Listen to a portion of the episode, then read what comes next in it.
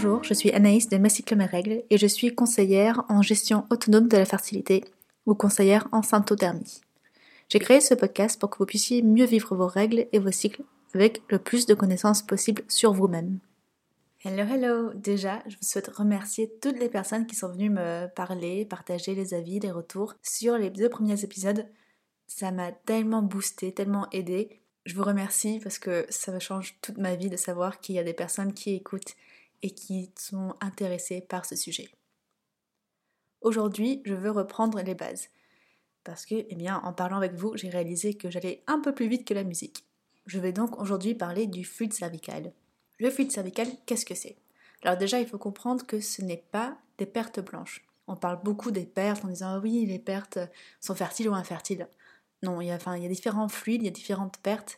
Les pertes blanches sont des sécrétions vaginales, alors que le fluide cervical est sécrété au niveau du col de l'utérus, cervix en anglais, et que lui est directement impacté par le taux d'œstrogène et de progestérone dans le corps et donc donne beaucoup d'informations sur où on en est dans le cycle menstruel. Alors ce fluide cervical, en fait, au tout début du cycle, il est souvent absent. Je dis souvent parce que bien sûr, c'est général, pour certaines femmes, elles ont tout de suite un fluide cervical. Au fur et à mesure que le taux d'œstrogène augmente, le fluide va devenir de plus en plus étirable et de plus en plus transparent. On dit que au moment de l'ovulation ou autour de l'ovulation, il ressemble à du blanc d'œuf cru. Je dis bien ressemble parce que de nouveau, tout ça est très général. Ensuite, après l'ovulation, il est influencé par la présence de la progestérone. La progestérone va l'assécher et donc ce fluide va devenir beaucoup plus sec, beaucoup plus cassant est complètement différent de ce qu'on voyait avant l'ovulation.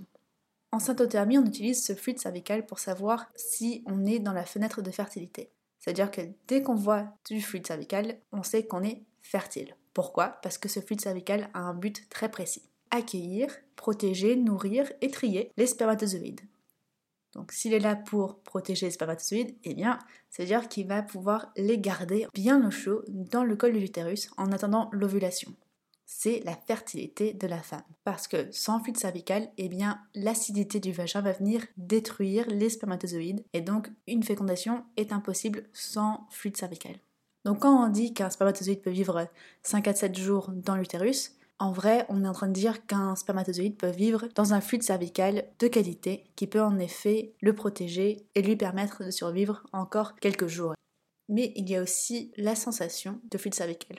Alors ça, j'ai souvent des femmes qui me disent mais c'est quoi ce truc sentir quelque chose qui coule euh, à ce niveau-là? Non, c'est pas possible. Et si? Si tu as déjà senti tes règles s'écouler, alors tu peux sentir aussi ton fluide. Les sensations, en fait, ça passe de sec à humide à mouillé. Sec, c'est voilà, il n'y a rien de spécial. Si tu prends la pilule, hein, c'est ce que tu ressens de façon générale. Humide, c'est ah, il y a quelque chose quand même, c'est un peu, un peu lubrifié, un peu humide. Et mouillé, c'est Ah, mais j'ai mes règles Oh, je vais aux toilettes vite vite pour vérifier. Ah bah non, j'ai rien. Ok, bon bah, je sais pas ce que c'était. Eh bien, c'était le fluide cervical. et non, pas, non seulement c'était le fluide cervical, mais c'était un fluide cervical très fertile. Parce que quand il est très fertile, en effet, il peut presque couler comme de l'eau.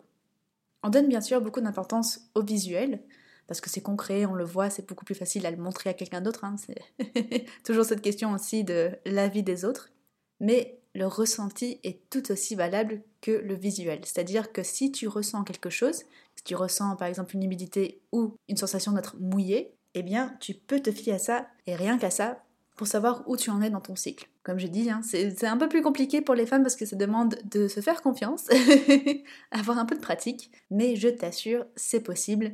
C'est d'ailleurs le cas pour les femmes par exemple qui, euh, qui s'observent mais qui sont aveugles, qui ne peuvent pas s'observer visuellement.